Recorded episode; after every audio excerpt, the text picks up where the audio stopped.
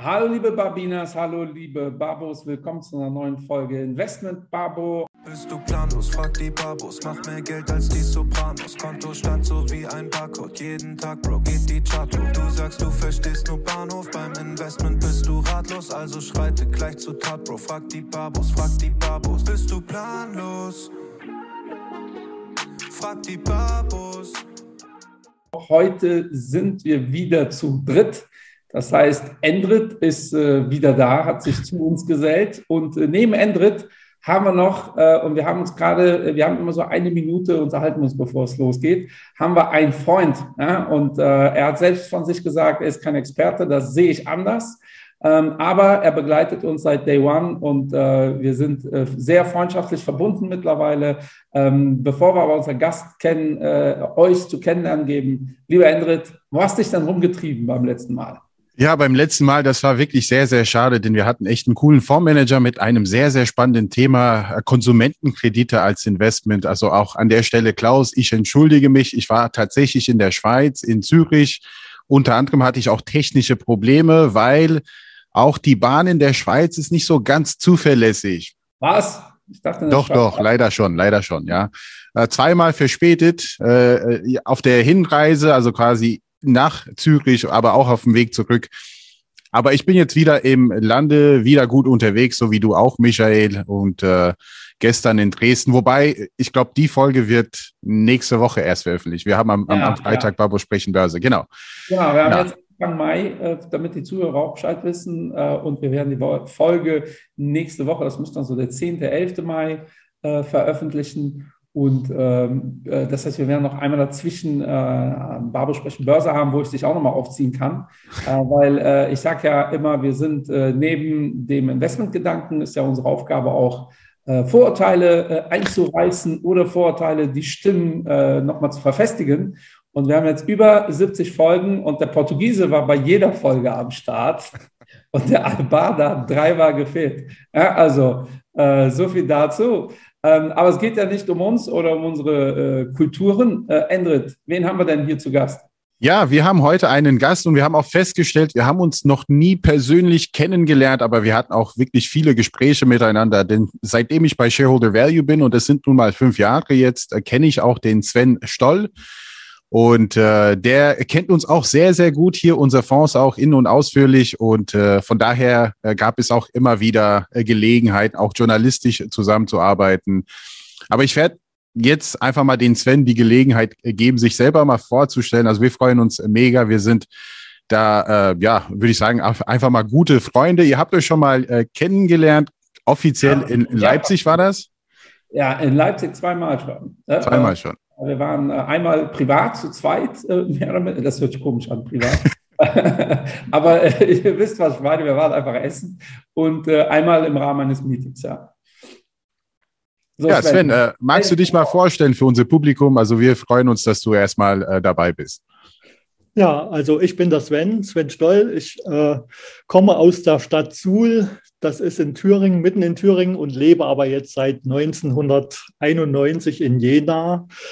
Bin gelernter Dachdecker, habe von äh, 1986 bis 88 meine Lehre gemacht und habe dann eigentlich auch äh, bis letztes Jahr als Dachdecker gearbeitet. Und die Börse hat mich eben schon, schon äh, seit den 90er Jahren fasziniert. Ich habe äh, damals nach einer Altersvorsorge gesucht und bin dann irgendwie durch äh, eine Bankberaterin, sage ich mal, zur Börse gekommen. Die hat mir einen Fonds empfohlen, der damals neu aufgelegt wurde bei der Deutschen Bank. Das war ein DWS-Fonds. Und äh, ja, die verkaufen ja dann gerne ihre eigenen Fonds, beziehungsweise damals war das eben so. Ja. Und habe da auch eine, einen Sparplan drauf abgeschlossen. Und dann habe ich erst angefangen, mich so richtig damit zu beschäftigen. Mega. Äh, ich bin, ich kenne Svens Geschichte, ja. Ich bin da ähm, absolut fasziniert. Äh, zur Erklärung, heute soll es um äh, grob um das Thema Diversifikation gehen. Und äh, Sven hört uns seit dem ersten Tag, hat auch, äh, äh, Sven, Sven, hat das jetzt mal weggelassen. Sven ist mittlerweile hauptberuflich Autor oder Journalist. schreibt für das Investment, werden wir gleich auch mal erzählen, wie, die, wie deine Kolumne da heißt. Also bitte folgen. Und Sven hat schon seit Jahren ist äh, er auch äh, auf Instagram aktiv. Äh, wir werden äh, natürlich überall alles verlinken von dir, aber mit World of Investment Fonds und äh, kannst deine Profile gleich auch nochmal nennen. Und irgendwann hat Endrit mich in irgendeiner Folge gefragt, hey, wie viel Fonds braucht man also, um äh, sich breit aufzustellen? Da habe ich gesagt, ja, mehr als zehn macht eigentlich keinen Sinn äh, habe ich das so lapidar gesagt und dann habe ich eine wütende äh, Nachricht von Sven bekommen, weil Sven deutlich mehr in seinem Portfolio, Sven hat schon immer ein Musterportfolio gehabt und das Coole ist, das macht er jetzt auch bei Das Investment. Ähm, also auch das Investment kann ich wirklich jedem auch nur zu Herzen legen. Äh, legen. Ich bin äh, Abonnent seit ich glaube, zehn Jahren äh, Minimum. Ähm, ja. Also ist wirklich etwas, was ich äh, regelmäßig lese. Und äh, dann habe ich es revidiert. Ähm, ich habe dann in einem folgenden Podcast irgendwann gesagt, okay, die Aussage war gemeint für den 0815-Investor, der sich da nicht großartig mit beschäftigen will, aber hier gibt es jemanden im Internet, der hat, äh, ich glaube, 20 Fonds oder 20 Strategien zu dem Zeitpunkt. Und man kann, und ich muss dann wirklich sagen, gut aufeinander abgestimmt, gut diversifiziert, geiles Portfolio. Ja? Und äh, so kam das dann, dass wir äh, immer dann wieder in Kontakt waren und äh, wir waren dann schon essen und äh, hatten jetzt Meetings gemeinsam. Und ich finde deine Story aber schon so großartig. Du merkst das nämlich so ganz entspannt. Ja, ich bin geleiteter Dachdecker, bis letztes Jahr habe ich das gemacht. Ich finde das so wunderbar, äh, weil äh, ihr kennt Sven nicht, er, er, er, verkauft sich immer ein bisschen äh, unter Wert, äh, weil gerade hat er noch gesagt, ja, ich bin kein Experte. Natürlich ist er ein Experte. Sven beschäftigt, wie viele Jahre beschäftigst du dich jetzt mit dem Thema? Naja, seit 1995 ungefähr. Ja. Also da ging das ja los, das waren so die Anfänge. Da hat man sich dann äh, mit dem Fonds auseinandergesetzt, damals zumindest ich. Also die meisten ja. schließen dann irgendwas ab, legen das in die Ecke und lassen das laufen. Gell? Bei mir war das eben nicht so. Äh, ich habe mich mit den, mit den Unternehmen da drin auseinandergesetzt. Das war eigentlich ein schöner Fonds, den gibt es auch heute noch. Ich habe ihn zwar nicht mehr, aber es, es gibt ihn noch. Damals, äh, das war der DWS Top 50 Welt, so hieß der ja. damals. Ja. Und er hat äh, in die 50, sag ich mal, größten oder guten Unternehmen investiert. Und das hat mir gefallen, die Story. Da waren so Sachen wie McDonalds drin, also so Unternehmen, mit denen man auch ja. was anfangen kann. Ja. Und äh, dann ging es ja weiter, dann kam das Jahr 2000 und dann hat man gesehen, im Prinzip, wie alles hochgelaufen ist. Nur sein eigener Fonds, da lief so ein bisschen hinterher, weil er eben nur in die, in die guten, großen Unternehmen investiert hat. Und dann kam ja die, die Blase am Technologiemarkt und dann habe ich zumindest genau dieselben Fehler gemacht als Anfänger, äh, die in den letzten oder im letzten Jahr vielleicht auch viele gemacht haben. Die sind nämlich am Hochpunkt in Technologieaktien eingestiegen und äh, brauchen jetzt ein ziemlich dickes Fell. Mhm. Ja.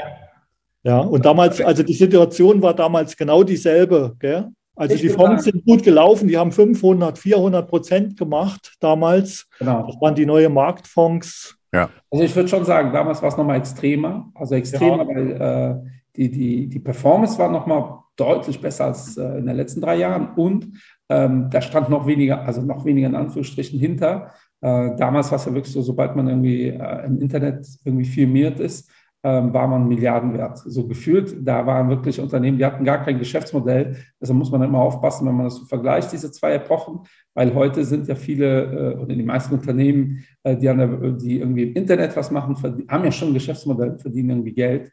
Ähm, trotzdem gibt es da viele Parallelen. So, und dann hast du erstmal gut die Finger verbrannt. Und warum genau. hast du dann nicht gesagt, so, äh, ich mache doch wieder Sparbuch? Ja, das habe ich überlegt, aber ja. ich habe es dann doch irgendwie, hat mich das trotzdem äh, äh, weiter beschäftigt, äh, warum das so ist oder, oder wie die Verluste, wie man jetzt damit umgeht. Ich habe die Fonds dann auch wieder verkauft, das ist ganz normal. Und dann ging das ja los, mich damit zu beschäftigen, wie baut man denn eigentlich überhaupt ein Depot auf, ja. dass man da äh, jetzt nicht äh, in die eine Ecke zu weit investiert, sondern das ein bisschen strukturiert alles machen kann. Ja. ja? Und wie hast du das gemacht? Ich habe Zeitungen gelesen, viel gelesen drüber, Bücher mir besorgt, Zeitungen gelesen und eben ge geguckt, was schlau ist. Dann ja. Endes. Kannst du ein Buch empfehlen? Das werden wir auch oft gefragt. Äh, na, nicht direkt. Ich habe das mehr oder weniger über, über Zeitschriften gemacht. Ja. Ja? Dort gab es ja auch damals schon Musterdepots und alles und da habe ich mir die genauer angeguckt und habe mich dann danach orientiert und so lief das dann, so ging das dann immer weiter und immer weiter. Super. Und wann hast du angefangen, dann äh, auf äh, Social Media aktiv zu werden? Das war 2012 bei Facebook. Oh, ja.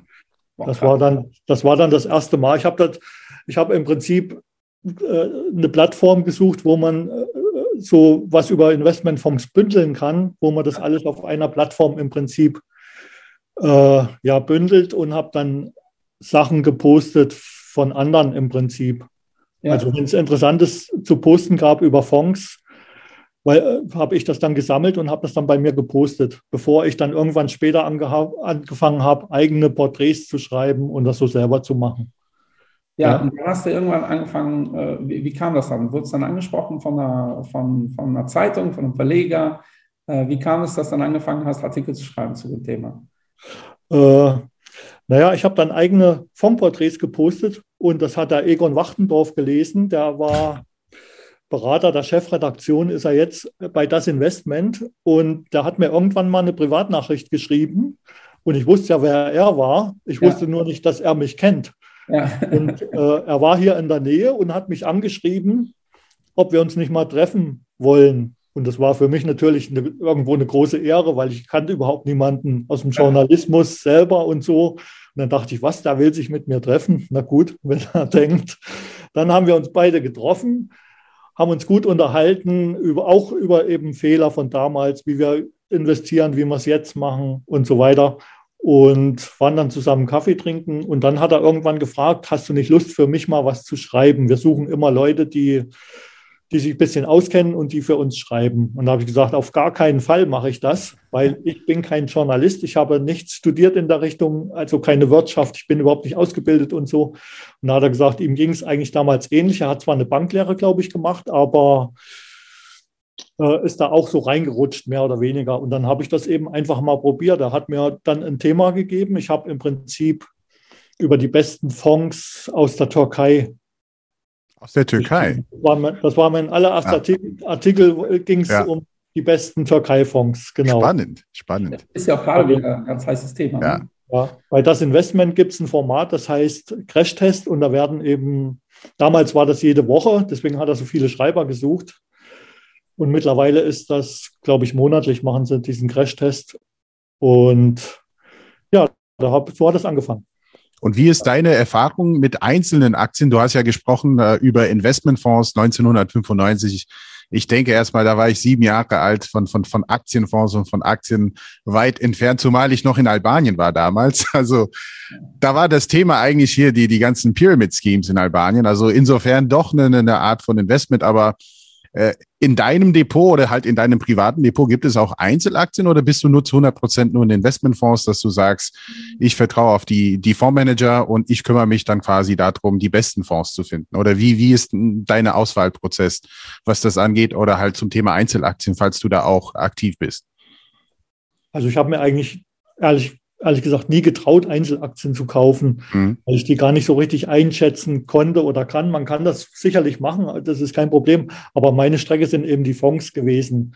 Ich habe mir dann damals schon, äh, war ja das Problem, wo, wo kriege ich die ganzen Fonds überhaupt her? Und äh, da kamen dann diese Plattformen auf, diese Fondsplattform, und ich mache das bis heute über diese Fondsplattform. Das heißt, ich, ich kann dort gar keine Einzelaktien kaufen, ja. weil die Fonds und ETFs spezialisiert sind.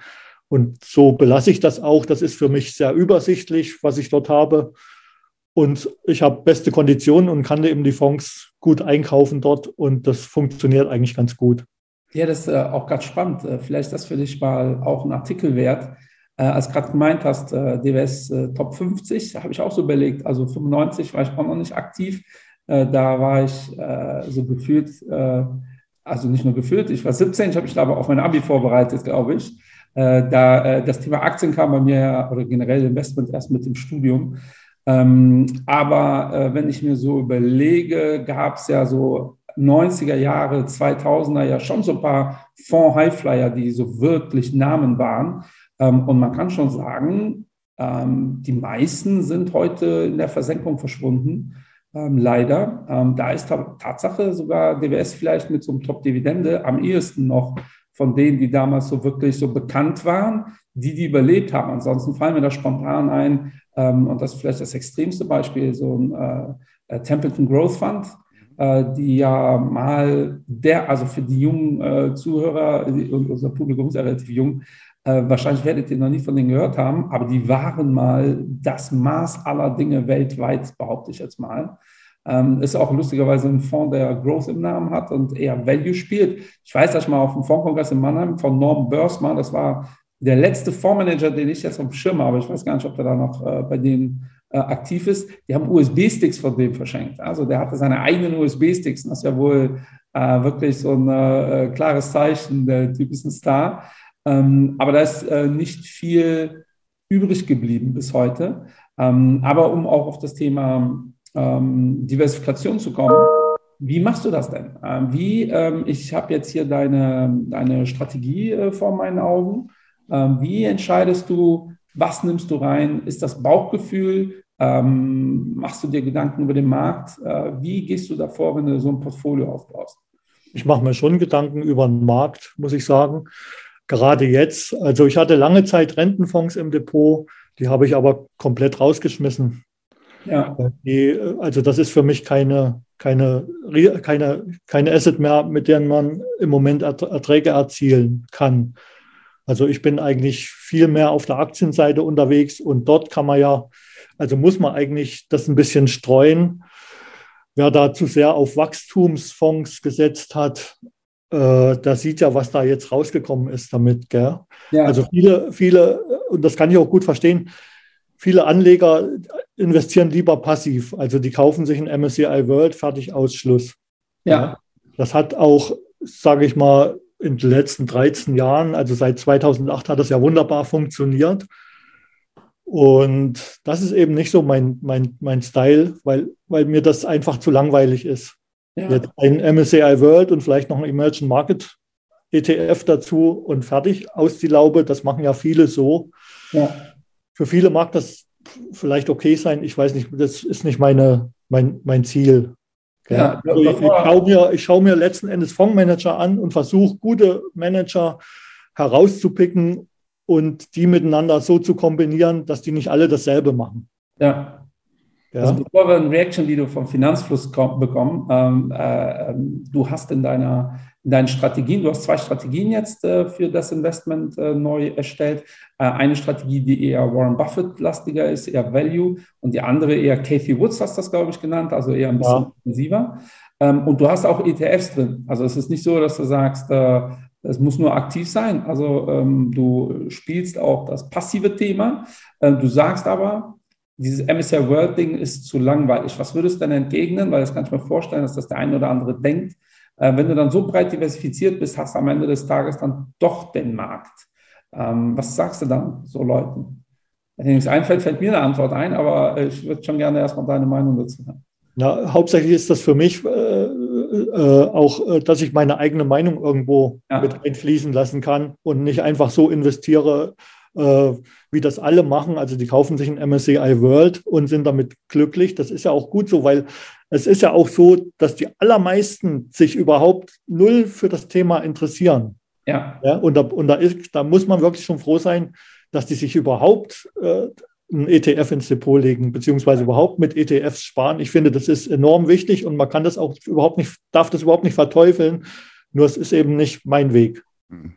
Ja. Wobei ich, ich könnte auch dazu sagen, also äh, man, man hat auch hier den breiten Markt gekauft, aber die Gewichtung ist schon wichtig. Ne? Also auch hier spielen die Meinungen der Fondsmanager. Also ich habe mir natürlich aufgrund dessen, dass unter anderem auch unser Fonds dabei ist, der Value Focus, äh, man hat hier äh, Diversifizierungsfaktor, aber immerhin die Gewichtung ist ganz, ganz anders äh, als jetzt in einem MSCI Welt, wo halt, äh, und Michael, das sagst du auch immer wieder, wahrscheinlich die Top 10 Aktien machen was, wie viel aus? Also 30 Prozent des, des äh, Indexes und. Nicht, aber signifikant. Also die signifikant, ja. Äh, machen nichts aus. Also ist ja auch logisch, ne? wenn ihr 1000 ja, Titel ja. habt, dann sind die kleinen Titel natürlich 0,00, sonst haut das alles nicht hin. Und dann habt ihr irgendwie 100 Titel, die noch nicht was ein Prozent ausmachen. Dafür habt ihr aber 10, die sehr viel ausmachen. Und ich würde mal behaupten, ohne es mathematisch jetzt äh, ausgerechnet zu haben, ähm, ich gucke mir jetzt zum Beispiel Svens äh, Value-Portfolio an. Da hat er zum Beispiel Aktien global drin, Aktien USA, Aktien Europa, Aktien Asien, Schwellenländer. Schwellenländer, Inf Infrastruktur, ja. Pharma und dann halt zwei Mischfonds, die sehr frei sind, wo einer von beiden zumindest sogar ähm, Bitcoin investiert.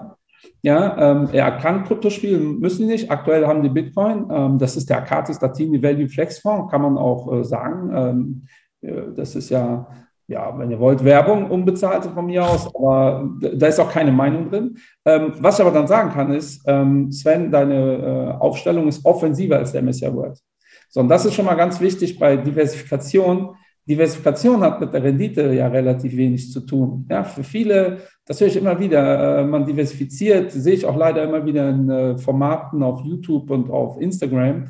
Ähm, ich erkläre es immer so, ja, wenn wir zwei Aktien haben, eine hat eine äh, erwartete Rendite von 10 oder eine Rendite von 10 und die andere hat eine Rendite von 20 und ich mache ein 50-50 Depot. Dann hat mein Depot 15% Rendite. Das ist jetzt keine Kunst dabei. Also 10 Prozent, 20 Prozent, 50-50, wir sind genau in der Mitte. Da ist auch keine Wertung dabei. Weil der Endrit sagt, ich möchte aber ein bisschen mehr, dann machen wir mehr von der aggressiven Aktie. Wenn äh, Sven sagt, ich möchte ein bisschen weniger, mache ich halt mehr von der defensiven Aktie. Das ist keine Kunst. Äh, Diversifikation heißt, wenn die äh, Aktie A hat eine Wohler oder eine Schwankung oder ein Risiko von 10 Prozent und Aktie B hat ein Risiko von 20 Prozent, und jetzt mache ich ein 50-50-Depot, ist jetzt die Frage, wie weit weg kommen wir von 15? Also ein schlecht diversifiziertes Portfolio bedeutet, die zwei Aktien sind sehr nah beieinander, mein Risiko ist 15. Und da sage ich immer, kann man machen, kann man lassen, hast jetzt nichts Tolles damit bewirkt. Wenn diese Aktien aber idealerweise nicht korreliert sind, schaffen wir es vielleicht 13, 12, 10 sogar äh, Risiko zu haben. Und das ist etwas, was, da geht es nicht mehr um Meinung, das ist einfach besser. Ja, also wenn ich es schaffe, zwei Aktien so zu kombinieren, dass das Risiko äh, geringer ist als äh, vielleicht sogar die, der geringer als das Risiko der, des, des weniger volatilen Investments. Das wäre in dem Beispiel, wir haben 10% Risiko, 20% Risiko und mein Portfolio, obwohl es gemischt ist mit einer aggressiveren Strategie, hat nur noch ein Risiko von 10, ist das einfach gut. Und das kann man auf verschiedenen Niveaus machen. Also viele denken dann, wenn ich ein offensives Portfolio aufbaue, das hat mit, nein, dann diversifiziere ich das. Und das hat Sven mir sehr, sehr gut gemacht. Der hat reine Aktien, ist äh, teilweise in Schwellenländern unterwegs, teilweise, also alles wirklich so ein bisschen Sachen, äh, da sieht man eine Handschrift, da ist so Spaß drin. Und trotzdem hat er da Strategien rausgesucht, die möglichst, die einen mehr, die anderen weniger, wenig miteinander zu tun haben. Und dadurch vernichtet er Risiko. Und da kann keiner, es gibt keinen Menschen, oder zumindest sind die Annahmen, wenn man sich mit dem Thema beschäftigt, auch die, dass äh, es gibt keine Menschen, die sagen, ich hätte gerne mehr Risiko, ohne dafür bezahlt zu werden. Und das ist eigentlich die Definition von Diversifikation. Ja, weil ich höre das so oft, durch Diversifizierung haben wir eine höhere Rendite. In der Regel nicht. Diversifikation reduziert das Risiko. Wenn ihr das Risiko dann wieder hochfahrt, in einem guten diversifizierten Portfolio. Dann bekommt ihr dadurch eine höhere Rendite logischerweise, aber auf Rendite haben wir eigentlich keinen Einfluss. Das ist so rein mathematisch einfach ein Mittelwert. Auf Wohler, auf Risiko, darauf haben wir Einfluss. Und das ist, äh, wollte ich mal hier äh, erwähnen, das ist ein richtig gut diversifiziertes Portfolio. Ähm, und das sind jetzt wie viele äh, Titel? Äh, zehn hast du hier drin. Also 20, pro, 20, pro Strategie sind es zehn. Ja. Also genau. es sind zwei verschiedene Depots. Das eine soll ein bisschen wachstumsorientierter sein. Deswegen habe ich es einfach Kitty Wood genannt, auch äh, wenn es nicht direkt was mit der Kitty Wood zu tun hat. Ja. Aber sie steht ja für diese Wachstumsstrategien der letzten Jahre, war das ja erfolgreich. In Deutschland äh, Jan Beckers, ne? Und in Deutschland ist es Jan Beckers, genau. Der ist ja auch böse abgestotzt in, im letzten halben Jahr, sage ich mal. Aber das ist eben, wer da nur auf solche Fonds gesetzt hat. Äh, mir hat mal jemand sein Portfolio zugeschickt äh, und das habe ich mir angeguckt. Da habe ich die Hände mit, über dem Kopf zusammengeschlagen, weil da waren ausschließlich äh, diese ganzen Wachstumsfonds von Fonds drin, von Morgan Stanley, der US Crow, der Jan Beckers Fonds. Äh, also da war überhaupt nichts diversifiziert, sondern der hatte zwar äh, weiß nicht, 15 oder 20 Fonds mir geschickt, ja. aber die, war, die gingen alle durchweg in eine Richtung. Und ja. da habe ich ihm dann nur zurückgeschrieben, er soll mal überlegen, äh, wie er das überhaupt äh, erstmal, wie man ein Depot überhaupt konstruiert. Mhm. Genau, also, das ist der Punkt. Ne? Er hat viel und dadurch, dass er viel hat, denkt er, er ist gut diversifiziert. Äh, ja. Ich habe, als ich noch geschult habe, ich habe ja früher Berater geschult, habe ich immer gesagt, das ist ein Kartoffeldepot. Ich habe viel erklärt mit Essen ähm, und Menüs. Und äh, das sind so die Kartoffeldepots. Man kommt, äh, bekommt fünf verschiedene Gänge ähm, und äh, man kriegt als Vorspeise Kartoffelpuffer und dann gibt es äh, Pommes frites und dann gibt es Bratkartoffeln und dann irgendwelche Röstis. Dann hat man natürlich auch fünf verschiedene Sachen gegessen, aber am Ende des Tages sind das alles Kartoffeln. Ähm, und das ist halt ganz wichtig, ja, nur weil ich fünf verschiedene, ich bin dann auch satt, aber langfristig ist das nicht so clever. Und ich sehe es leider auch sehr, sehr oft. Ja. Und äh, der MSI Word, wenn wir schon dabei sind, äh, ich würde immer, äh, wenn, äh, genau wie Sven es gesagt hat, wenn ich so ein Kunde bin oder so ein Mensch, der sagt, ich will mich eigentlich gar nicht damit beschäftigen, dann ist so ein weltweit anliegender ETF auch wirklich äh, eine clevere Wahl. Ähm, dann würde ich aber mir bei Vanguard vielleicht einen raussuchen, der so ein bisschen auf äh, Bruttosozialprodukt ähm, äh, orientiert ist, ähm, dann habe ich schon mal eine, dann bin ich schon breiter aufgestellt und vor allem äh, habe ich diese schweren Gewichte nicht drin und ich bin nicht abhängig von äh, äh MSCI, ja, weil das wird auch gar nicht diskutiert. Ne? Warum ist China immer noch ein Schwellenland für die? Russland ist aber im MSCI World drin, äh, China nicht. Russland ist jetzt wieder raus, weil jetzt gibt es, und das entscheidet mehr oder minder äh, MSCI, also die Gesellschaft. Ähm, und das ist, glaube ich, vielen nicht so wirklich klar. Wenn du hast ja über, oh, sorry, äh, bring deinen Satz erstmal zu Ende. Ich glaube, viele, viele äh, diversifizieren ja nur über die Anlageklasse Aktien, aber man sollte ja auch ein bisschen äh, diversifizieren nach Anlageklassen erstmal, bevor man überhaupt äh, in die einzelnen äh, Sachen da reingeht. Äh, zum Beispiel haben ja auch viele Rohstoffe überhaupt nicht im Depot gehabt. Also die haben die überhaupt nicht auf der Karte, auf, auf, auf dem Schirm gehabt, äh, weil die eben jahrelang mehr oder weniger dahin gedümpelt sind. Äh, bei mir haben aber Rohstoffe auch schon immer eine Rolle gespielt, aber, aber das gehört eben dazu. Also wenn ich diversifiziere, muss ich mir erstmal überlegen, äh, wie viel Aktien möchte ich im Depot haben, wie viel Rohstoffe, wie viel Immobilien, äh, möchte ich Gold im Depot dazu haben. Also das gehört ja alles dazu. Und das ist ja das Ding, dann bin ich ja ganz schnell über zehn verschiedene Positionen. Wenn ich das dann noch nach Regionen mir angucke, bei Regionen ist es so, äh, dass zum Beispiel, was weiß ich, dieses Jahr die MENA-Region ganz gut läuft. Mhm. Also diese Front, Frontier Markets. Ja. Und wenn man die eben drin hat, dann hat man doch eine gute, also, also eine gute, also wie soll ich sagen, Absicherung. Region, eine Region drin, die sich, die sich total anders entwickelt. Ja, relativ unkorreliert. Äh, ähm, Frontier Markets sind oft ähm, ein bisschen korreliert mit dem Dollar. Ja? Aber, äh, aber das hat genau das Thema. Eigentlich ist das ja egal. Wenn man breit genug diversifiziert ist, ist es fast egal. Übrigens, das, was du sagst zum Thema äh, Expertenwissen, ähm, äh, das, was äh, Sven gerade beschrieben hat, ist A, absolut korrekt. Und äh, ich höre so oft, wie sieht deine Asset Allocation aus? Asset Allocation ist übersetzt genau die Verteilung der Gelder auf verschiedene Assetklassen und nicht Aktie A oder Aktie B. Äh, Aktie A oder Aktie B oder Fonds A oder Fonds B äh, nennt man übrigens Security Selection. Also das hat mit der Asset Allocation relativ wenig zu tun. Die Asset Allocation ist 30% Aktien. Welche Aktien? Das ist dann der nächste Schritt. Oder welche Aktienfonds oder welche Aktien-ETFs. Ähm, aber erstmal ist entscheidend, wie viel Aktienquote willst du haben, wie viel Rohstoffe willst du haben, wie viele Anleihen oder halt willst du keine Anleihen. Und in diesen einzelnen Assetklassen sollte man dann wieder diversifizieren.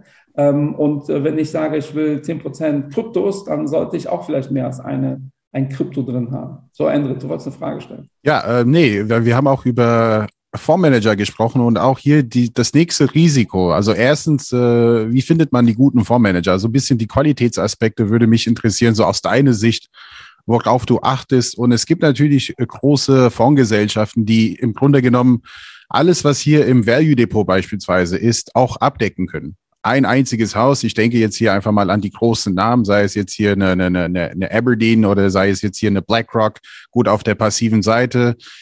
Äh, die können im Grunde genommen alles abdecken. Das ist bestimmt aber auch ein Risiko, wenn sie alle das Falsche gegessen haben beim Offside, dann, naja, wer weiß, was da alles passieren kann. Also auch, wie gehst du denn da vor?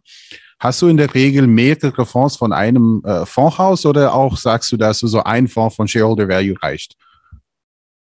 Also äh, ja, das mache ich so. Also wenn, dann nehme ich einen Fonds aus jedem Haus, ansonsten wird mir das auch zu viel irgendwo.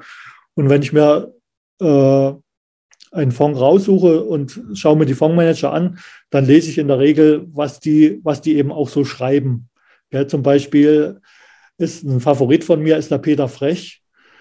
Der ist von Quantex und der schreibt jeden Monat einen sehr schönen oder sehr guten Monatsbericht. Und wenn ich den, also ich muss das auch verstehen, was, was, da, was da ausdrückt, was da schreibt. Und, und, und dann muss eben die Wertentwicklung auch stimmen. Und wenn das alles zusammenpasst, dann ist das äh, ein absoluter Top-Kandidat für mich. Und den habe ich auch bei mir im Depot ganz hoch gewichtet. Wie ist denn die Gewichtung? Ich sehe das jetzt. Äh, ich bin äh, genau, ja. Investment. Ist das gleichgewichtet? Was, also Jeweils 5000 Euro, glaube ich, ne? Ja, genau. In den Musterdepots habe ich die alle gleichgewichtet, um jedem äh, im Prinzip die gleichen Chancen einzuräumen. In meinem eigenen Depot habe ich so meine Favoriten, die ich dann auf jeden Fall ein bisschen höher gewichte. Wie machst du das im äh, Musterdepot? Wird dann gerebalanced oder ähm, bleibt das dann, äh, also für die, die es äh, nicht kennen, äh, Sven hat zwei Musterdepots, 50.000 Euro. Das Investment könnt ihr jetzt ähm, monatlich äh, bei das Investment nachlesen oder halt online äh, euch anschauen. Ähm, macht beides am besten. Ähm, und äh, du startest dann mit 50.000 jeweils, dann gleichgewichtet, bedeutet gleiche Summe, fließt in jede Strategie. Ähm, das ist die Frage, nehmen wir mal an, äh, Aktien Europa entwickelt sich hier. Der Frankfurter Value Focus ist ja äh, der Player für Aktien Europa, der, der läuft besonders gut. Ähm, macht dann irgendwann mal deutlich mehr aus im Portfolio. Wird das dann rebalanced oder lässt du das dann laufen? Ja, man müsste es eigentlich rebalancen. Also das ist so geplant. Ausnahmsweise laufen lassen, ne, den Value Focus Fund. der Ende ist dafür für Rebalancing und der Rest äh, äh, aber nur nicht für den. Ja, wobei, also äh, ich muss dazu sagen, wir, wir haben natürlich zwei Ansätze bei uns, also ohne jetzt äh, Werbung für, für uns zu machen, aber äh, wir, wir legen auch bald einen ETF auf und wir machen genau das Thema, was du sagst, Michael, Rebalancing. Und da suchen wir dann quasi hier nach den Aktien mit dem äh, höchsten Potenzial, was Rendite angeht. Und die kommen halt dazu. Und die, die besonders gut performt haben, äh, wie jetzt beispielsweise vielleicht in deinem Portfolio, Sven, die werden dann konsequent verkauft. Ne? Aber das kann auch mal daneben laufen. Auch das hat, äh, das bringt Risiken mit sich, weil eine Aktie, die sich verzehnfacht hat, und ich glaube, ich habe mir hier einen Begriff erfunden, behaupte ich jetzt einfach mal, Upside-Risiko. Also man, man spricht immer von Downside-Risk. Also was könnte passieren, wenn ich 50 Prozent verliere? Ich sage, was passiert, wenn du halt eine Aktie dann verkaufst, sie hat sich verzehnfacht, aber sie ver verhundertfacht sich noch. Ne? Und das ist auch ein Problem mit dem Thema Rebalancing, aber äh, es, ah. es ist auch eine fundierte Strategie, so ist es nicht. Ich werfe da gerne mal was in den Ring, könnt ja bei das Investment mal äh, drüber quatschen. Also Rebalancing ist ja akademisch belegt, bewiesen, bringt so im Schnitt 0,5 Prozent. Aber diese Studien die beziehen sich in der Regel auf verschiedene Assetklassen, wo das total Sinn macht. Deshalb macht das bei Sven auch durchaus Sinn, wenn wir uns angucken, nehmen wir mal an, äh, Infrastruktur läuft jetzt deutlich besser als Frontier Markets, dann kann man davon ausgehen, dass sich das dreht. Ähm, alles aber, wo ein aktiver Manager sehr viele Freiheiten hat oder bei einem ähm, äh, Mischfonds zum Beispiel, ähm, da finde ich Rebalancing eher schwierig und dazu habe ich auch noch keine Studien gefunden, mhm. äh, weil Rebalancing, ähm, die Logik dahinter ist, die Märkte drehen sich immer wieder, verschiedene Assets, aber ein Fondsmanager, der komplette Freiheiten hat und machen kann, was er will, da bedeutet Rebalancing eigentlich nur, nimm den guten Fondsmanager Geld weg und gib's den schlechten, in der Hoffnung, dass der schlechte wieder gut wird irgendwann und der gute irgendwie schlecht. Und ja. Das äh, hat sich äh, in meinem Erfahrungsschatz nicht unbedingt bestätigt. Äh, sehr oft sind gute Fondsmanager einfach gut und die schlechten bleiben einfach schlecht. Äh, daher bin ich, finde ich das, also für ETF-Strategien, passive ETF-Strategien ist Rebalancing muss. Umso freier es wird, und das wäre einer der Gründe, vielleicht, oder der einzige Grund, äh, nicht aktiv und passiv zu mischen. Ansonsten sollte man es es gibt gar keinen Grund, warum man es nicht mischen sollte. Aber daher, äh, lieber Sven, habt ihr da noch was zu überlegen, weil du hast ja beides. Du hast ja ein paar Fonds, die alles machen können, theoretisch. Dann ja. hast du ganz klar äh, definierte Fonds auf eine gewisse Ziel, auf einen Zielmarkt. Da macht Rebalancing sicherlich Sinn. Da bin ich mal gespannt, wie ihr das äh, lösen werdet. Aber Sven, gibt es da eine, eine vermögensverwaltende Strategie? Also kann man diesen Depot, wenn man möchte, auch irgendwo kaufen oder ist es erstmal nur hier äh, quasi bei das Investment und es wird quartalsweise geupdatet? Oder wie, wie wird hier alles geupdatet? Also wie regelmäßig kriegt man hier Infos zu deinem Depot?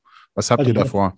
Ich versuche das äh, monatlich, sage ich mal, zu besprechen. Ich werde die einzelnen Fonds dann vorstellen und versuche dann die Manager vielleicht auch mal zu interviewen, beziehungsweise ein kleines Update von denen zu kriegen, was aktueller Markt los ist. Und wie gesagt, das eine geht ja in Richtung Wachstum. Das mhm. ist spannend dann zu sehen, wie sich die beiden Depots in Zukunft entwickeln werden. Denn im Moment sieht es ja für Wachstum eher schlecht aus. Wir haben die Inflation. Gell? Ja, die Zinsen also, steigen und ja. ja, die Zinsen ja. steigen. Den Value-Baustein äh, legen. Ähm, ich glaube, Android auch. Deshalb ist das, äh, wäre das jetzt keine Wette, die wir hier äh, durchziehen könnten. Ähm, aber ich bin definitiv gespannt zu schauen, wie sich das entwickelt. By the way, für die Babos, die jetzt denken, äh, wir, ich habe das hier mal kurz in den Ring geworfen, warum machst du nicht direkt äh, den MSCI World? Ich glaube, MSCI World haben wir geklärt. Endrit hat jetzt noch in den Ring geworfen. Es gibt vielleicht Gesellschaften, die das komplett abspielen äh, können oder komplett spielen können. Aber dann hätte äh, Sven nicht die, die Einflussnahme, die Möglichkeit der Einflussnahme, wie er sie jetzt hat. Ja, weil äh, ich äh, korrigiere mich, Sven, wenn es falsch ist. Wenn Sven der Meinung ist, okay, Pharma, das Spiel, das Thema ist gelaufen, dann kann er halt seinen Pharma-Fonds vom Bellevue hier austauschen, äh, ohne äh, die komplette Strategie über Bord zu werfen. Dann tauscht er halt eine Position aus. Und das ist schon äh, nicht unwichtig. Wir gehen ja auch gesellschaftlich immer mehr in die Richtung, dass wenn der Fernseher kaputt ist, dann kommt er halt weg und dann gibt es einen neuen. Äh, es muss aber nicht überall gut sein. Äh, spätestens, wenn das bei Autos so ist, ähm, müssen wir uns wirklich hinterfragen, ob das so clever ist und ob man dann nicht individuell Einfluss nehmen will. Ja, oder sagst du, Sven, es bleibt jetzt so, diese Strategien werden wir nicht anpassen. Das Problem ist eben, dass viele Anleger äh, viel zu viel handeln, glaube ich. Ja. Ja. Und das, das möchte ich eigentlich nicht. Also ich möchte das schon langfristig so halten und dann vielleicht einmal im Jahr was wechseln. Ja. Oder, oder je nachdem, das weiß ich selber noch nicht. Aber das ist eben das, äh, auch meine eigene Erfahrung. Man, man ist viel zu, man handelt viel zu viel. Ja, Oder viele Anleger handeln zu viel, obwohl sie das gar nicht müssten. Gell? Das ist das eine. Und das zweite, um nochmal äh, das von vorhin anzusprechen, mit dem Rebalancing, wie ich es in meinem eigenen Depot kaufe ich eigentlich die Sachen, äh, die dann vielleicht ein bisschen schlechter gelaufen sind, versuche ich antizyklisch nachzukaufen. Das ist eben auch so eine Sache, äh, die nicht viele machen, weil es psychologisch einfach schwer ist, Sachen nachzukaufen, die schlecht gelaufen sind. Gell? Ja, ähm, die, äh, unser Kumpel äh, Röhl ja, und äh, wirklich Empfehlung, auch ihm zu folgen, hat vor ein paar Tagen gepostet, der hat sich äh, von Robin Hood äh, die Bilanzen angeguckt. Ähm, und dann könnte also Robin Hood äh, sowas wie, ähm, also in den USA die Nummer eins Plattform für Trader oder für Menschen. Für so wie Trade Republic hier in Deutschland. Aber ich genau. glaube, die können deutlich mehr als Trade Republic, also ja, auch Optionen und alles Mögliche. Genau, vom Niveau ähnlich. Und da ist natürlich ganz spannend, wenn ihr euch anguckt, wie die äh, verwaltete Summe sich entwickelt hat, könnt ihr auch eine Rendite ausrechnen. Also für die Trade Republic Investoren. Ähm, und die waren im ersten Quartal äh, fast 8% unter dem SP 500. Ja, jetzt kann man natürlich sagen, wer weiß, wie die investieren. Aber da das hauptsächlich Amerikaner sind, kann man das deutlich, äh, kann man sich das schon anschauen. Die sind auf jeden Fall deutlich schlechter gelaufen als der Index. Ähm, und da gibt es einige Statistiken, äh, dass so der Privatinvestor, vor allem wenn er sehr stark aktiv ist, und ich habe gestern noch ein ganz interessantes Gespräch gehabt zu dem Thema. Äh, da hat mir einer gesagt, ja, ich habe dann Depot eröffnet, dann wurde der Fonds, der lief nicht so gut, dann wurde der Fonds äh, und der lief dann auch nicht so gut, dann wurde der und irgendwie ist jetzt nach zwölf Jahren bin ich bei plus minus null. Ich so, ja, das ist halt, wenn man den Trends hinterher rennt. Das ist immer falsch. Das, ist, das war, das war noch nie richtig. Es war noch nie richtig, irgendwelchen Trends hinterher zu rennen. Ähm, und das ist das Besondere an deiner Strategie. Also wir sind ja in einem engen Kontakt jetzt seit zweieinhalb Jahren. Ähm, du hast natürlich auch dann immer wieder logischerweise die Themen, die gerade fluppen, aber einfach nur, weil du generell breit aufgestellt bist, dann ist die Wahrscheinlichkeit relativ hoch, dass du die Sachen drin hast, die gerade modern sind. Aber dann sein ganzes Geld darauf zu verwetten, und das erlebe ich halt dann immer wieder. Ähm, so gefühlt in den letzten zwei Jahren war es ganz viel so künstliche Intelligenz, ähm, äh, kombiniert mit Technologie USA, kombiniert mit, äh, und am Ende des Tages haben wir alles, war alles dann USA, ähm, weil äh, es da sehr starke Verbindungen gibt. Sehr viele nachhaltige Strategien, übrigens auch sehr stark an USA-Technologie angelehnt, weil das prinzipiell da Unternehmen sind, die auf den ersten Blick auch sehr nachhaltig sind. Ähm, und da, da bitte, liebe Leute, schaut da wirklich, was kauft ihr. Genauso wie Sven sagt. Ne? Ganz einfach, was ist das? Macht das Sinn? Äh, mit logischem Menschenverstand. Man kann es theoretisch auch alles kalkulieren und berechnen, aber Diversifikation ist gar nicht so kompliziert. Man muss sich nur einmal damit beschäftigen. Und ich bin es leid, zu hören, äh, äh ihr habt nur 40 Titel, äh, der MSCI World hat 1600, das ist besser diversifiziert. Diese Aussage ist so halt echt daneben. Ja. Ja, aber man merkt einfach, zwei, drei Videos geguckt im falschen Kanal und leider gibt es viele Kanäle, die das so kommunizieren. Ähm, und das ist, es kann richtig sein. Also theoretisch kann man auch mit 1600 Titeln eine vernünftige Diversifikation haben. Ähm, aber ähm, es reicht, 50 gut ausgewählte Titel zu haben. Damit hat man die Diversifikation des MSR World sicherlich geschlagen. Und bei dir würde ich das sofort bestätigen. und dazu möchte ich hinzufügen, auch jetzt diese ganzen Influencer, auch die sind nicht und bleiben auch nicht lange am Markt, weil auch sie stellen fest, die sind nur dann populär, und das ist auch so, so Bandwagoning nennt man das. Ne? Also sie stellen auch fest, weil Influencer sind bereit, jeden Scheiß zu verkaufen. Ne? Und wenn es heißt, hier einfach mal hier Aktien zu verticken oder irgendwelche hier Trade Republic Geschichten, dann machen sie da auch mit, lernen auch ein bisschen was dazu und sagen, hier, da kannst du nichts falsch sagen, wenn du sagst, ihr kauft den MSCI Welt, ja, 1600 Aktien, lässt sich gut verkaufen. Es ist aber auch, okay. also bevor das jetzt hier so rüberkommt, dass wir das total am Haten sind, es ist wirklich in Ordnung, es ist nur nicht diese eierlegende Wollmilchsau. Ne? Und da sind wir wieder bei Folge 2, da haben wir ja sehr lange drüber geredet. Ähm, sorry. Ja, aber ich, ich, bin ein bisschen am Haten. Ich, ich, ah. Du kennst, du kennst, ich habe eine starke Meinung und äh, ich meine, ich habe auch Warren Buffett übers Wochenende gesehen und ich dachte so, also eigentlich darf man eine Meinung haben, die sollte man auch haben, die sollte man auch vertreten können. Wenn es jemand nicht gefällt, ist es okay. Und ich sage dir ganz ehrlich, also äh, meine Meinung zu Bitcoin äh, kennt man, aber auch meine Meinung zum Thema äh, hier äh, MSCI Welt weil auch die gehen sehr, sehr stark vor und die sagen, 70 Prozent der Fondsmanager schlagen den Index nicht. Und ich sage, das ist gut so. Das ist, ich habe gar kein Problem damit. Deshalb lasse ich mich beraten von den Profis, die eben in der Lage sind, diese guten Fondsmanager zu finden, weil das ihr Job ist. Ich habe kein Problem mit der Aussage, aber deshalb hate ich ein bisschen, weil es wird auch gegen uns gehatet, wenn man so will. Weil, wie gesagt, nicht alle Fondsmanager können den Index schlagen oder die Benchmark, was auch immer die Benchmark ist. Und das ist auch gut so. Stell mal vor, die Aussage wäre anders. 100% der Fondsmanager schlagen die Benchmark. Macht auch keinen Sinn. Ja? Existiert das rein mathematisch nicht? Äh, zweitens, äh, und da äh, hat äh, Sven ja hier auch ähm, das äh, Beispiele parat, ähm, in den Emerging Markets äh, und vor allem in den Frontier Markets sieht die Quote andersrum aus. Ne? Also da schlagen tatsächlich die meisten Fondsmanager den Index. Und das hat damit zu tun, dass die Märkte halt so ineffizient sind. Genau. Und wir sehen es halt jetzt wieder. Ne? Ähm, ein ganz krasses Beispiel kein ETF Russland wird jetzt äh, irgendwie großartig äh, gekauft oder performen. Ähm, und die Aktiven, die clever waren, äh, sind, haben so viel Geld in Sicherheit gebracht, wie es ging, bevor es losgegangen ist. Ähm, und daher wird ein aktiver äh, äh, Russland-Manager äh, sehr wahrscheinlich aktuell die Benchmark schlagen ohne große Probleme. Ja, ja. Ähm, ist natürlich jetzt ein krasses Beispiel, ähm, aber, aber so ist das halt. Genau, das sind halt die Ineffizienzen, die es in vielen Ländern halt an der Tagesordnung sind. Also wenn wir uns zum Beispiel Afrika anschauen, ähm, und da sind, daher sind die Schwellenländer oder Frontier Market Strategien definitiv Strategien, die ähm, ganz einfach die in, den, ihren Index schlagen äh, können. Umso effizienter der Markt, umso schwieriger wird das ganze Thema. Ja. Ähm, aber auch das ähm, hat äh, mit Diversifikation ähm, relativ wenig zu tun. Ähm, was äh, mich bei äh, Sven noch interessiert, wann entscheidest du denn, äh, dass du einen ETF nimmst oder einen aktiven? Richtet sich da eher nach den Aktiven oder nach der Performance oder was sind die Bewegungsgründe?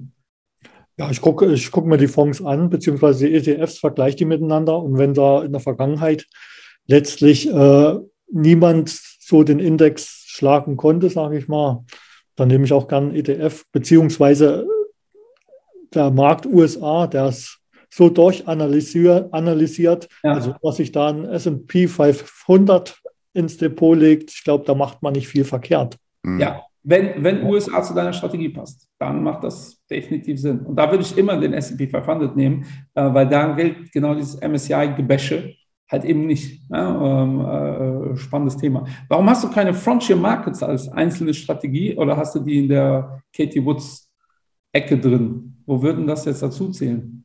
Der, der äh, Fiera Oaks, der ist da mit drin. Mhm, ja. In der Katie Wood Strategie?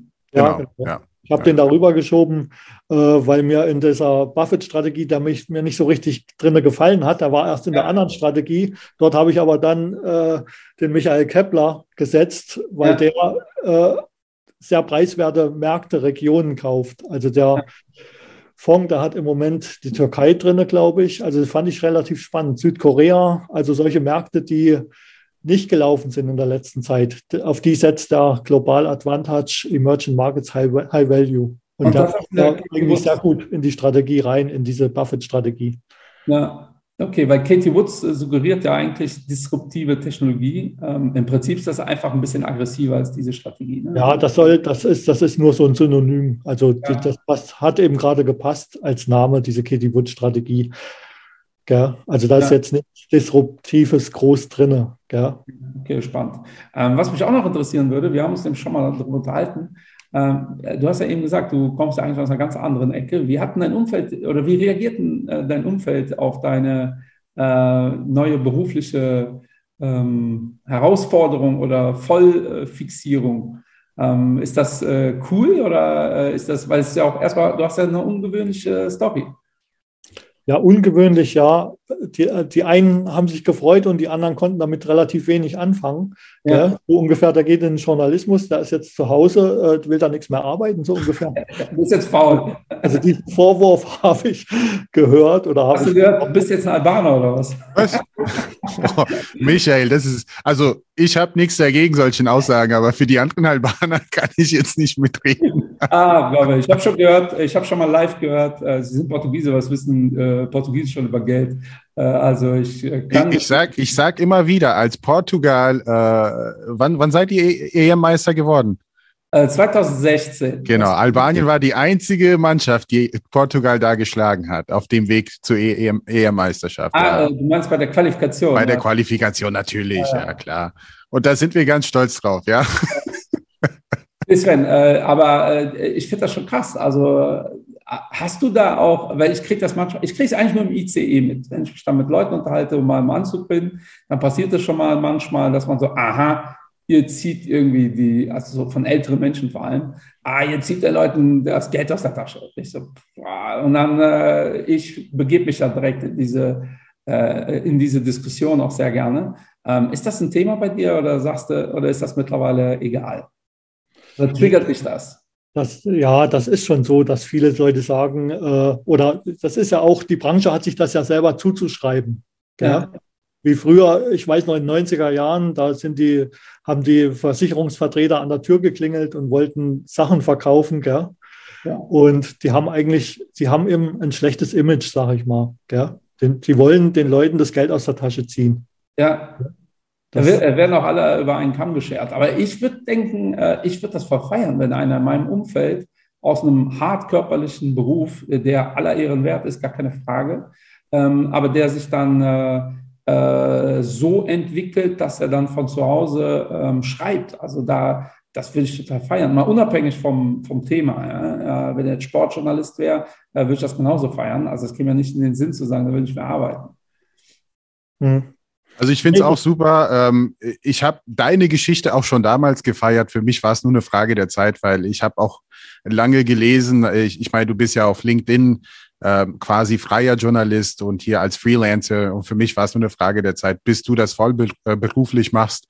Und du kannst, äh, ich kann noch hinzufügen, also äh, ich meine, du äh, bist auch im Radio unterwegs, Sven. Vielleicht magst du auch was dazu erzählen, weil äh, Im Radio Jena, äh, meine ich jetzt, der Investment Barbo Song ist da auch einmal abgespielt worden von dir und das habe ich auch aufgenommen damals. Ich habe die originale Aufnahme. Du hast uns auch richtig, richtig cool angekündigt. Das äh, wirklich äh, mega, mega. Stimmt. Wie, äh, wie, wie, äh, wie heißt das? Äh, willst du das nochmal hier sagen? Bitte folgt allen äh, Kanälen von dir. Ja, das habe ich, also im Moment ist die Sendung auf Eis, weil ich eben mit meinen mit meinem Investment-Sachen hier mit dem Journalismus so viel zu tun habe. Aber bis zum Jahresende lief die Sendung World Beats. Im Prinzip habe ich dort Musik gespielt äh, aus anderen Ländern, Hits aus Brasilien, die eben gerade aktuell sind oder aus allerhand Länder. Das war USA, Country. Also ich habe da so eine gemischte Sendung, Radiosendung gemacht, in der die aktuellen Top-Hits aus anderen Ländern liefen, die im äh, normalen Mainstream-Radio eben nicht zu hören waren. Und das ja fand ich total spannend, weil es gibt so viel schöne Musik, sage ich mal, die nur keiner kennt, weil sie hier nicht im Radio gespielt wird. Ja? Passt auch zum Thema Diversifikation, ne? Ja, genau. Ich auch. Weil leider äh, ist ja Musik, äh, ich habe mich mal mit jemandem unterhalten aus der Branche, ähm, die, ich glaube, die Zeitspanne bis, äh, also wenn man kommerziell erfolgreich sein will mit Musik, die Zeitspanne bis irgendwie der Beat droppt oder wie auch immer das genannt wird, wird halt immer kürzer. Also so gefühlt, wenn in den ersten zehn Sekunden nichts passiert, klicken die Leute schon weg. Äh, weil ich bin ja noch die Generation äh, Zuhörer, der Alben gekauft hat im Saturn. Also ich habe als 14-Jähriger bin ich zum Saturn gegangen und 30 Mark war viel Geld für mich. Also habe ich mir die ganzen Alben angehört. Und ich habe eine Regel, wenn auf einem Album nicht mindestens vier Top-Lieder sind, ja, weil das kennt man ja auch, äh, so ein Top-Lied und der Rest ist so Salat. Also habe ich mir komplett das Album reingezogen und dann habe ich die gekauft oder nicht. Heute ist ja alles sofort greifbar, for free, Spotify und in zehn Sekunden äh, muss das irgendwie äh, knattern. Ähm, dadurch haben wir nicht diversifizierte Musik, so gefühlt klingt alles gleich.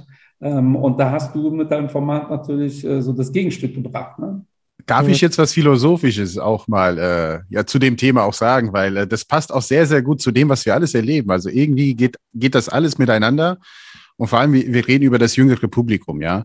Auch mit dem Thema Performance. Ich meine, wie, wie ist das bei uns, Michael? Wir sagen, ja, wir machen acht Prozent PA. Pff, das mache ich in einer Woche. Oder zumindest das ist die Erwartung von dem jungen Publikum. Äh, vielleicht jetzt nicht mehr seit Jahresbeginn, wo die Zinsen steigen. Und äh, mit Musik ist es genauso. Die werden gefühlt zweieinhalb Minuten, glaube ich, ist die normale Länge von einem Song, wie der Michael sagt. Und auch der, der, der Climax ist viel, viel kürzer. Ansonsten hat man die, die Menschen verloren. Und beim Thema Investing, leider Gottes, wir wissen das alles, äh, langfristig kann man ein Vermögen aufbauen. Kurzfristig hat man natürlich hin und, hin und wieder Glück und man, man kann es auch gerne zeigen mit einem Screenshot. Aber nur langfristig kannst du ein Vermögen äh, aufbauen. Und äh, das ist Gefühl in, in jeder Abschnitt des Lebens, auch äh, ja. in Beziehungen. In Beziehungen auch. Ich meine, man findet die Liebe des Lebens gefühlt zehnmal im Jahr. So, oh nee, sie ist es immer noch nicht. Und sie ist es immer noch nicht. Also ich, ich rede nicht von mir persönlich. Nein, nein. Ich ist äh, Händen schon eine Weile. Aber, aber das interessiert mich. Wir schweifen total ab, aber ist egal. Äh, Ach, mit Barbos. Äh, was, was ist euer Lieblingssong? All-time Favorite. Könnt ihr das äh, quantifizieren? Mein Song? Ja, natürlich. Deiner und Svens. Oh Gott. Da stellst du Fragen. Sven, was ist dein Lieblingssong aller Zeiten? Also ich habe keinen äh, kein, kein Lieblingssong, weil ich mich überhaupt nicht festlegen könnte auf irgendwas, gell? weil es so viel Gutes gibt. Aber ich habe einen Lieblingsfilm, einen Musikfilm, der heißt Beat Street. Beat ich weiß nicht, ob ihr den Ach, kennt. Doch, ja. Kenne ich nicht. Da, da wurde 1984 ist da gedreht worden. Und zwar ging es da um die Anfänge von, von Hip-Hop und Breakdance äh, das spielt in der Bronx in New York. Das ist eigentlich ein alter Film, aber sehenswert. Regie hat äh, Harry Belafonte Ach, mega. geführt damals. Und da geht es eben um die ganzen Anfänge vom Hip-Hop Beat Street. Da ist eine Liebesgeschichte dabei. Sollte man sich unbedingt ansehen. Eigentlich ein schöner ja. Film mit äh, äh, Grandmaster Flash und diese ganzen äh, Musiker, die da damals so aktuell waren. Und der ist in der DDR ins Kino gekommen. Also ich bin da in der DDR aufgewachsen, gell? Und da war das natürlich äh, eine Welt, die wir überhaupt nicht kannten, gell? Und der Film ist so erfolgreich damals gewesen, dass dann in, also bei uns in der DDR auf dem Schulhof äh, dann Breakdance versucht wurde. Da sind Bands äh, entstanden, die das dann nachempfunden haben, wie die Electric Beat Crew aus der DDR. Also da gab es dann eine richtige Szene dafür. In den Diskotheken wurde dann Breakdance auf einmal getanzt. Das kam alles nur durch diesen Film, der bei uns in die Kinos kam. Und worauf ich hinaus wollte, ist, es ist selten ist das so ein, so ein, so ein Song, der so ein, äh, der dieses genau irgendwas imitiert. Äh? Oder äh, mir fallen jetzt 20 Songs ein, die versuchen, äh, äh, Adele zu äh, imitieren oder irgendwer, irgendwer anderes, der total erfolgreich ist. Ähm, in der Regel ist das was Originales. Und ich höre auch sehr breit und gucke auch sehr viel äh, breites, äh, also alle möglichen Filmgenres. Ähm, ich höre Hip-Hop, ich höre äh, Grunge, Heavy Metal teilweise. Äh, ich höre aber indische Musik, italienische, portugiesische, ähm, afrikanische, äh, durch Portugal sehr viel in die Richtung. Und mein Lieblingssong, weil ich nie aussteige, bevor das Lied zu Ende läuft, ist definitiv Guns N' Roses November Rain. Ähm, das höre ich immer bis zum Ende. Fast acht Minuten geht das. Ähm, Wäre heute ja undenkbar. Ähm, und äh, die Queen, äh, dieser Queen-Doku-Pick-Film, äh, auch wirklich sehr empfehlenswert. Da wird thematisiert, wie schwer es war, einen Verleger zu finden für ihr Album, weil das ja auch so lange Lieder sind, nicht klar fest definiert und die sind einfach in die, die gehen in die Geschichte ein. Ja? In 500 Jahren, behaupte ich mal, wissen die Leute noch, wer Queen war. Äh, ob Capital Brada noch bekannt ist, fände ich cool wiederum, äh, weil den, äh, das ist einer der Rapper, den ich ganz gerne eigentlich. Die Investment-Babos jedenfalls schon. Also wir werden in, auch in 500 Jahren werden, werden, werden die Menschen sagen, damals haben sie langfristiges Investieren gepredigt auf eine Art und Weise, wo ich dann auch für die nächsten Generationen Geld angelegt habe. Danke, Investment-Babos. Wir können das hier, glaube ich, droppen jetzt. Wir haben einen Song, wo Sven ja auch im Video auftaucht. Und ja. der Investment-Babo Part 2 ist äh, fertig gemixt. Ja. ja. Wir müssen ja. uns jetzt noch überlegen, äh, wie, in welchem Kontext wir das veröffentlichen ja. oder zur Verfügung stellen. Aber die Jungs haben Verstärkung bekommen äh, von einer ganz zauberhaften Beraterin. Also freut euch, da kommt was auf euch zu. Ähm, so, Andrew, du schuldest uns noch einen Song. Ja, äh, ich habe keinen Song, nee. Ähm, ich ich habe aber einen Geheimtipp. Ich glaube, keiner hat drüber gesprochen. Ähm, also, nee, erstens, äh, ich höre sehr oft Hans Zimmer in letzter Zeit. Okay. Er hat wunderbare Soundtracks zu den bekanntesten Filmen, die wir kennen. Und wenn man wirklich auf die, diesen Trip kommt, dann stellt man fest, ach, ich höre mir gerade diesen Lied an und ich denke sofort an die Szene, ne? also von, ja. von dem Film beispielsweise. Aber ein Geheimtipp ist auf jeden Fall japanischer Rap. Macht Spaß. Japanisch, okay, ja. japanische Rap äh, ähm, habe ich mir nicht gefunden. Äh, ich gucke mir äh, äh, koreanische Filme sehr gerne an, ja. ähm, aber japanische Rap ziehe ich mir rein. Äh, Mache ich bis zum nächsten Mal. Mach das auf jeden Fall. Und wir haben jetzt eine Stunde aufgenommen hier. Also es hat echt sehr, sehr spa äh, viel Spaß gemacht. Und ich denke, wir, wir könnten noch zwei weitere Stunden reden, äh, ja. wie sonst immer. Folgt bitte Sven auf allen Profilen, äh, folgt gerne das Investment, ähm, ähm, aber auch äh, World of Investment Fonds. Ähm, wir werden das aber überall verlinken. Ähm, es macht wirklich Sinn, das ist guter Content. Ähm, es ist sehr, sehr gut zu lesen, dafür, dass du kein Journalist bist. Ähm, und ich betone es hier nochmal. Alles, was, also ich habe jetzt zweieinhalb Jahre mit diesem Mann zu tun und das ist alles fundiert, was er erzählt. Auch wenn er immer wieder sagt, er ist kein Experte, äh, er erzählt keinen Quatsch und das ist heute schon extrem viel wert. Sven, vielen Dank, dass du da warst. Äh, mir war das äh, wirklich eine Freude, dich hier zu Gast zu haben. wir werden ganz viel auch in Zukunft noch diskutieren und gerne auch eine zweite Folge hier zu dem Thema machen.